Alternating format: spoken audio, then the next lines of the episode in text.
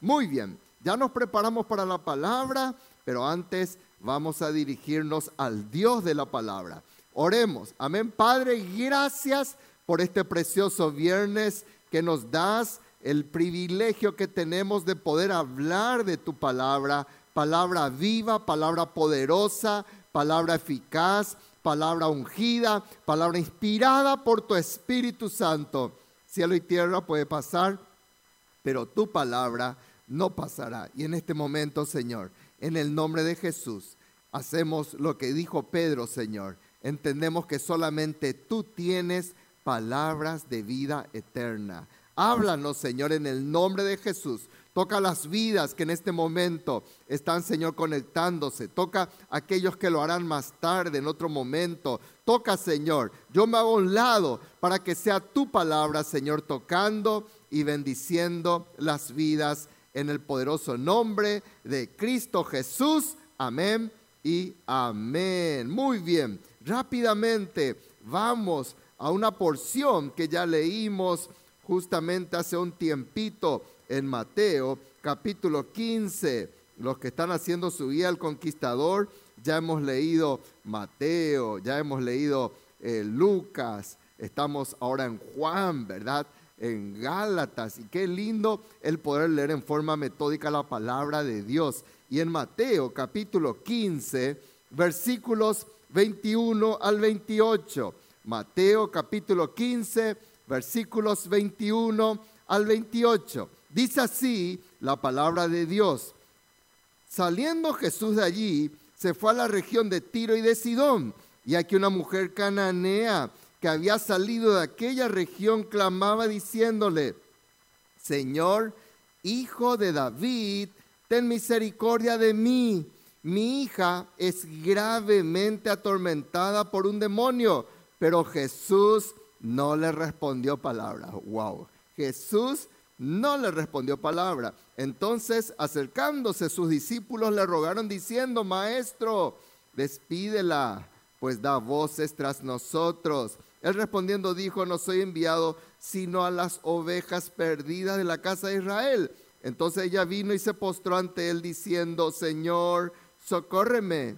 Respondiendo él dijo, no está bien tomar el pan de los hijos y echarlo a los perrillos. Y ella dijo, sí señor, pero aún los perrillos comen de las migajas que caen de la mesa de sus amos. Entonces respondiendo Jesús dijo, oh mujer, grande es tu fe, hágase contigo como quieres. Y su hija fue sanada desde aquella ora.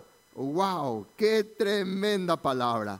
Qué lindo lo que nos comparten Mateo y Marcos, que son los dos únicos lugares en donde encontramos la historia de esta mujer. La Biblia no nos cuenta su nombre, la Biblia no nos cuenta su edad, la Biblia tampoco nos cuenta de repente su preparación académica. Lo que sí leemos es que verdaderamente ella era una mujer que estaba pasando tremendos problemas en su hogar. Quizás pueda ser la historia de tu vida, quizás no tengas una hija endemoniada, quizás hay problemas matrimoniales, quizás hay problemas financieros, quizás hay problemas de relación padre-hijo, hijo y padre. No sé cuál es el problema, pero hay una linda noticia. Si esta mujer que vivió mucho tiempo en maldición, vivía en una tierra lejana, una tierra que no era la tierra de Israel, una mujer que tenía el demonio en su casa, sin embargo ella cambió el rumbo de su vida tomando decisiones, también esa puede ser la historia de tu vida. Amén. Entonces no hay un problema tan grande, no hay una situación tan adversa, no hay un demonio tan poderoso que pueda vencer a nuestro Cristo. Por eso, en el nombre de Jesús, vamos a enfocarnos. Una mujer que escogió desenfocarse de la maldición y enfocarse en la bendición, tiene mucho para enseñarnos. Por eso el título del mensaje es Bien enfocados. ¿Qué quiere decir enfocar? Enfocar quiere decir focalizar, orientar y qué más encauzar. Una mujer angustiada que recurre al Señor Jesús. Y todo lo que le pasó a su hija, todo lo que ella anhelaba, esta mamá, representa tu vida y la mía. Todos necesitamos qué cosa? Necesitamos el obrar de nuestro Dios, sobre todo en este tiempo. Necesitamos que el Señor intervenga, necesitamos que el Señor sane, necesitamos de repente que el Señor restaure finanzas, necesitamos que el Señor restaure matrimonios, necesitamos quizás el Señor sane nuestras heridas. Yo me incluyo, ¿por qué? Porque todos estamos necesitando siempre de algún milagro. No hay ningún ser humano que pueda decir yo no necesito de Dios. ¿Por qué? Porque es un ser humano eh, eh, orgulloso, altanero, que no va a ir muy lejos.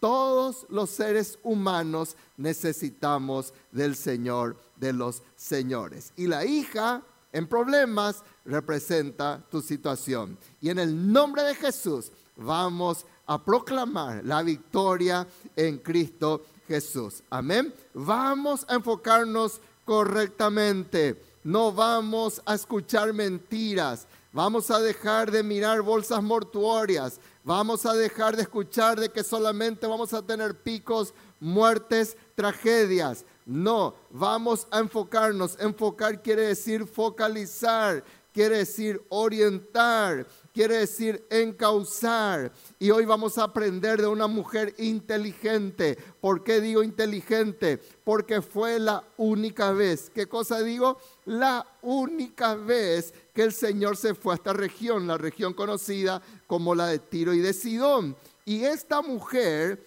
que vivía en esa tierra ella aprovechó su única oportunidad. Y vos y yo que somos sabios, que no somos necios, necio es tonto, retonto, vamos a aprovechar nuestras oportunidades en el nombre de Cristo Jesús. Amén.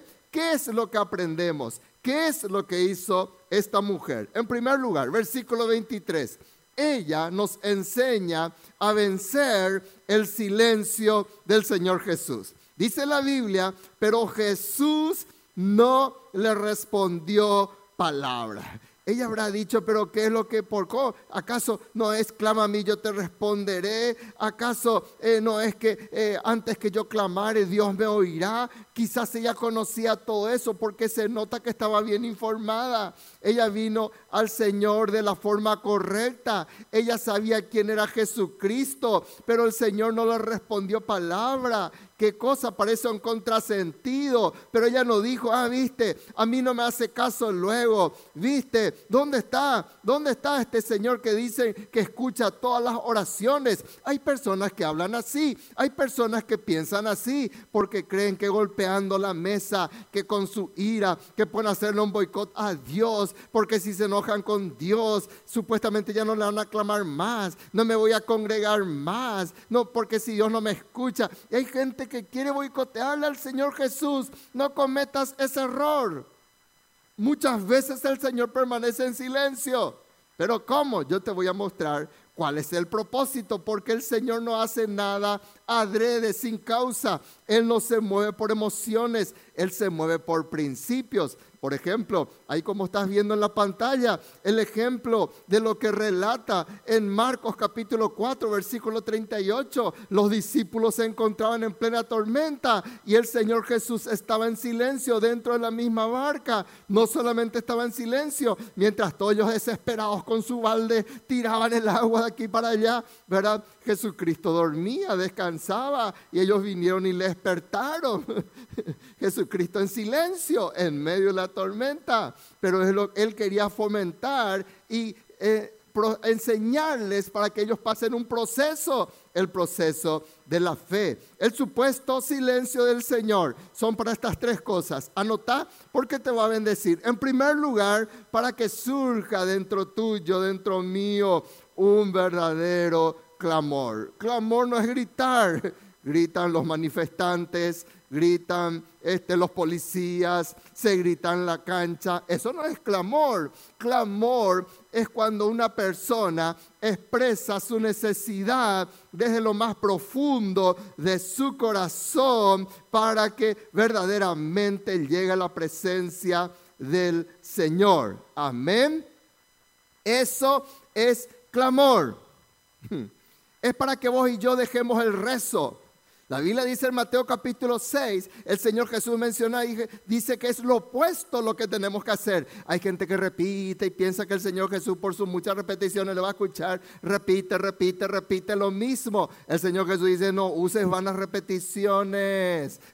No piense que por tus muchas repeticiones vas a ser oído, dice Dios. Es totalmente lo opuesto. Al Señor no le gusta el rezo, al Señor no le gusta cosas que le repitamos en forma, eh, en forma de memoria memoria, no, Él quiere un verdadero clamor. Y esta mujer clamó desde lo más profundo de su corazón. Es para que venzas el silencio del Señor es para que vos y yo venzamos el que dirán. Los propios discípulos del Señor Jesús hicieron una turba, una turba antimilagro. Y le, decían al Señor, Señor, por favor, despedila a esta mujer. Echale ya de aquí. Que quemo, que pelada. Mira un poco, Señor, nosotros acá estamos predicando. Y ella viene a gritar, viene a desconcentrar, sacarle de este lugar.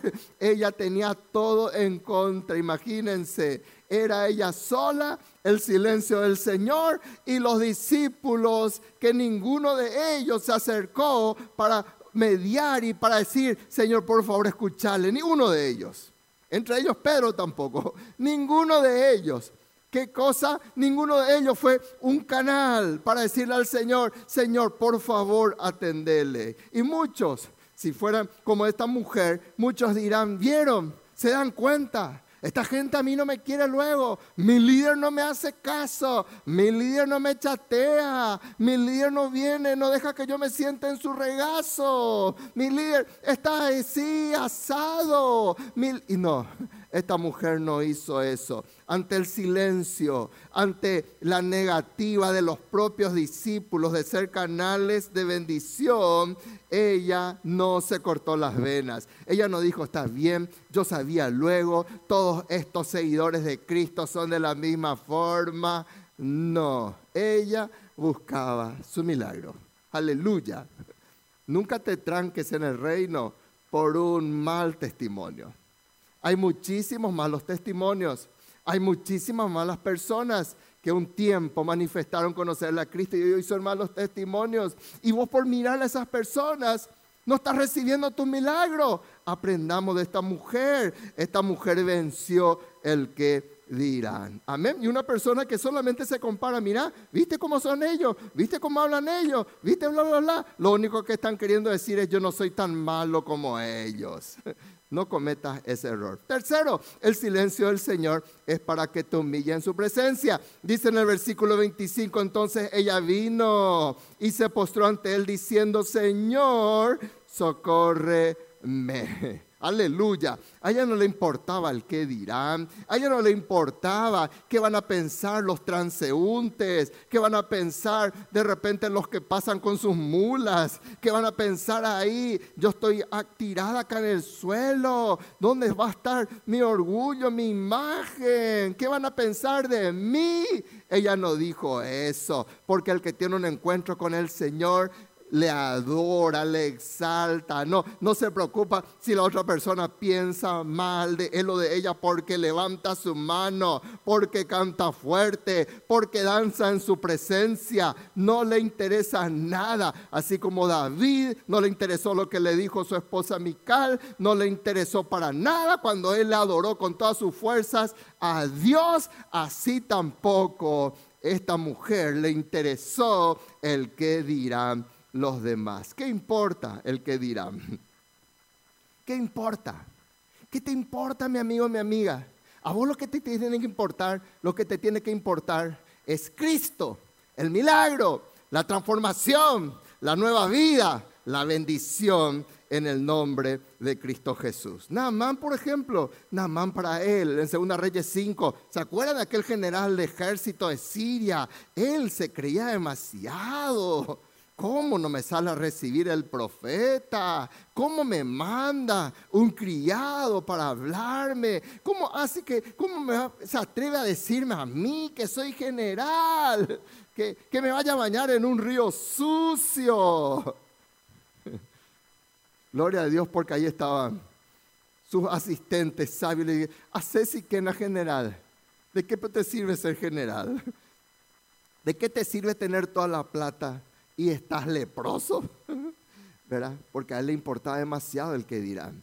Pero gloria a Dios que él venció su orgullo en el nombre de Cristo Jesús. Cuando voy yo no me llamo en su presencia, Cristo se calla hasta ese momento porque Él te quiere llevar a otro nivel. Ahí donde vos estás diciendo en el nombre de Jesús, de esta cuarentena, yo, en esta cuarentena yo voy a salir de un nivel mucho más grande espiritualmente, de comunión y de intimidad con Dios. Amén, vence ya al pobrecito yo, nadie lo me quiere, nadie lo me hace caso, adrede lo me hacen a mí. Vence todo eso en el nombre de Jesús. Segundo, ¿qué aprendemos de esta mujer? Digan conmigo, no voy a convivir con demonios. Digan el nombre de Jesús, yo no voy a convivir con demonios. Dice en el versículo 22, Señor, miren cómo ella acudió a Jesús. Le reconoció como Señor y le conoció como rey. Al decirle, Señor, hijo de David, ten misericordia de mí. Mi hija es gravemente atormentada por un demonio. Qué bárbaro. Esta mujer le dio legalidades, quizás su propia hija le dio legalidades para que entre el demonio en, la, en su vida, para que entre el demonio en su casa. ¿Cuántas legalidades a veces el ser humano le da al demonio? Comienzan a macanear, comienzan a jugar con todas estas cosas de magia, de astrología, se meten en borracheras, en orgías y están dando legalidades para que entren demonios en sus propias casas, en sus propios dormitorios, en sus propios hogares. En el nombre de Jesús, oramos para que el presidente ya nos siga dando legalidades, porque la autoridad es tan importante. Oramos por su vida, para que ya nos siga dando legalidad al demonio de la OMS, a los demonios de la ONU en el nombre de Jesús, y que él pueda escuchar palabra de Dios, que sus asesores le hablen de Dios, porque, porque no podemos dar legalidades al demonio en el nombre de Jesús. Esta mujer no estaba poseída por el demonio, pero su hija sí. Y si tu hija o tu hijo están poseídos o están en esta situación de rebeldía, toda la casa es afectada. Y ahí el demonio estaba en el cuarto de su hija. Donde su hija se movía, si se iba a la sala, el demonio iba con ella. Si se movía y se iba al patio, el demonio iba con ella. Si se iba a la cocina y estaba el demonio con ella. Y vos y yo tenemos que decir, yo ya no quiero más que el demonio se pase en mi casa.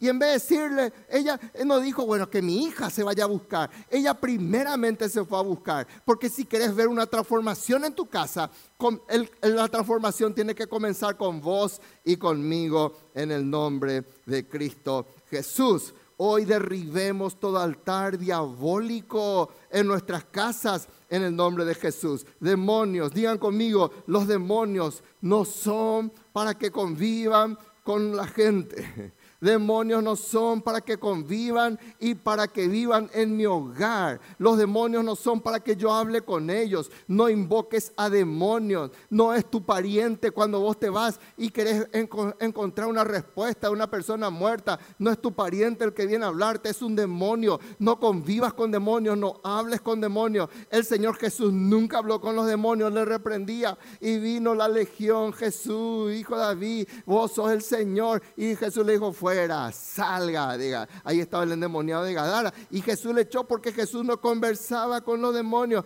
Hay personas morbosas que quieren hablar con demonios. ¿Y para qué? Si vos hablas con ellos, tu vida eh, va a ser una legalidad. ¿Para qué? Para que entren todas esas huestes diabólicas. No convivas con los demonios en el nombre de Cristo Jesús. Amén. Tercero, ¿qué tenemos que hacer? Esta mujer sabia, ¿qué es lo que hizo? Ella habló en fe. Versículos 26 al 28. Respondiendo él dijo, no está bien tomar el pan de los hijos y echarlo a los perrillos. Y ella dijo, sí Señor, pero aún los perrillos comen de las migajas que caen de la mesa de sus amos. Entonces respondiendo Jesús dijo, oh mujer, grande es tu fe, hágase contigo como quieras, como quieres. Y su hija fue sanada desde aquella hora. ¡Wow! ¡Qué tremenda respuesta dio esta mujer! El Señor, aquí, queridos hermanos, amigos, aquí hay uno de los pasajes de repente que rompen todos nuestros cocos, que rompen y nos destapan un poco el cerebro. Primero que el Señor Jesús se cayó. Segundo, encontramos que el Señor Jesús en cierta forma fue muy fuerte el comentario que le hizo a esta mujer y le dijo, mira, yo no puedo el alimento que tengo que darle a los hijos que son los de Israel, no puedo compartir con los perrillos. Lo que el Señor Jesús le estaba diciendo es, yo solo vine para predicarle a los israelitas en aquel entonces, porque es cierto, Él vino para eso. Y esta mujer era de Tiro y de Sidón, que quiere decir era una extranjera. Pero ella respondió y le dijo al Señor, sí Señor, pero aún de la mesa de los amos, los perrillos comen de esas migajas que caen de esa mesa. ¡Wow! ¿Qué dirías vos? ¿Qué diría yo en una situación así? Qué fuerte, qué despectivo. Mira cómo me trata el Señor. A ella no le interesó nada de eso. Mira un poco no me saludó el pastor cuando yo vine. Mira un poco cómo me trata el hermano del protocolo, cómo me trataron en la cantina, en la librería, y nos quejamos. Por eso yo ya no me voy. ¿Y quién es el que pierde? La persona que se picha. El que se picha, el que pierde. Y el demonio sale con el gozo y dice, conseguí apartarle, conseguí enfriarle, conseguí que se pierda todas las bendiciones de Dios. Y esta mujer habló en fe. ¿Por qué digo que habló en fe? Porque el Señor elogió su fe. ¿Sabes qué? La fe hace que te acerques a Cristo vos y yo que somos indignos. Y cuando tenemos fe, aunque somos indignos, aunque seamos de repente personas pecadoras que no merecemos el favor de Dios, aunque hayamos sido extranjeros en el reino de Dios, pero cuando yo tengo fe por la sangre de Cristo, me puedo acercar a Él. La fe rompe todo orgullo. Cuando una persona tiene fe, no le importa el que dirán, no le importa cómo le traten, no le importa lo que piensen de él o de ella. La fe rompe todo orgullo, porque sabe que solamente la humildad, saben que solamente estando cerca del Señor puede encontrar el milagro. La persona que vence todo orgullo dice, yo no puedo solo, yo no puedo sola, necesito depender de Cristo. ¿Hace cuánto que te estás dando cuenta de que vos solo, sola no podés? Hay buenas noticias. Hoy podés acercarte al Señor, rompe todo orgullo. ¿Cómo es que seguís tan orgulloso? ¿Cómo es que seguís tan orgullosa? Se está fundiendo todo a tu alrededor. La casa se va cayendo, las finanzas se van destrozando, estás perdiendo la vida y seguís en ese orgullo. Es el tiempo de acercarnos y pedirle al Señor. Tercero, la fe te convierte en una persona sana emocionalmente. No se hirió esta mujer porque le trataron de perrillo no se hirió. Porque cuando vos tenés fe, no te importan esas cosas. Si una persona de repente te hiere, que deja que te entre por un oído y te salga por el otro, no tesores eso en tu mente en el nombre de Jesús. La fe te convierte en una persona sana emocionalmente. La fe hace que seas una persona sabia para responder. El Señor Jesús no le dijo, wow, qué respuesta sabia. ¿En qué facultad aprendiste esto? ¿Quién te enseñó? Estudiaste en una escuela de líderes. Estudiaste en el centro de estudios bíblicos. No. Cuando ella respondió y dijo esto, el Señor dijo, no le dijo, oh mujer grande es tu sabiduría. Le dijo, oh mujer grande es tu fe. Wow. Porque cuando vos y yo tenemos fe, ya no vas a responderle esas tonterías a tu esposo. Ya no vas a responder esas tonterías a tu esposa. Porque el Señor te va a dar sabiduría para responder, valga la redundancia, sabiamente. Este clamor, bíblicamente hablando, el clamor de todo lo que hizo esta mujer, tuvo 10 características. Te menciono rápidamente. Primero fue oración corta.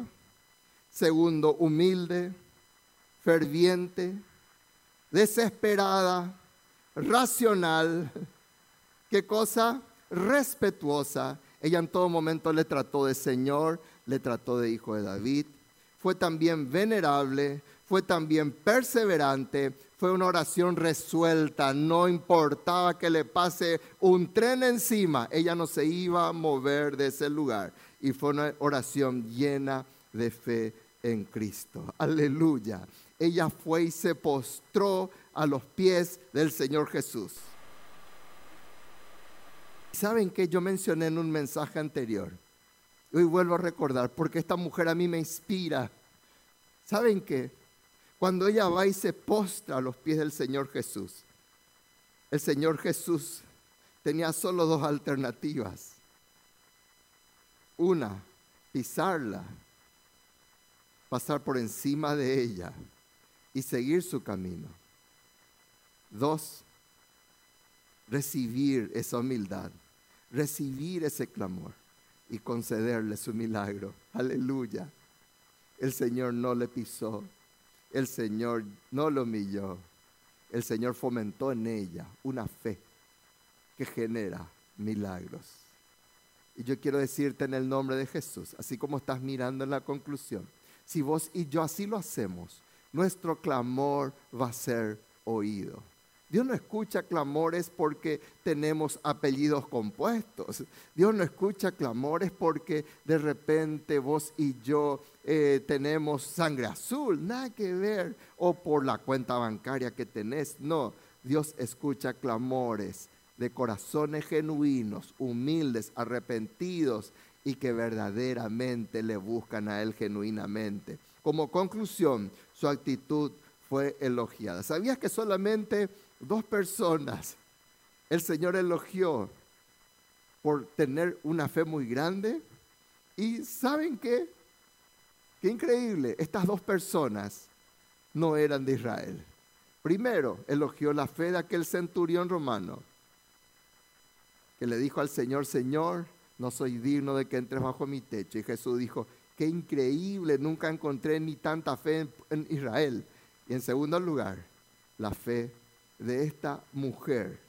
El Señor le dijo, oh mujer, grande es tu fe. Solamente estas dos personas fueron elogiadas por Cristo por la grandeza de su fe. ¿Y sabes qué?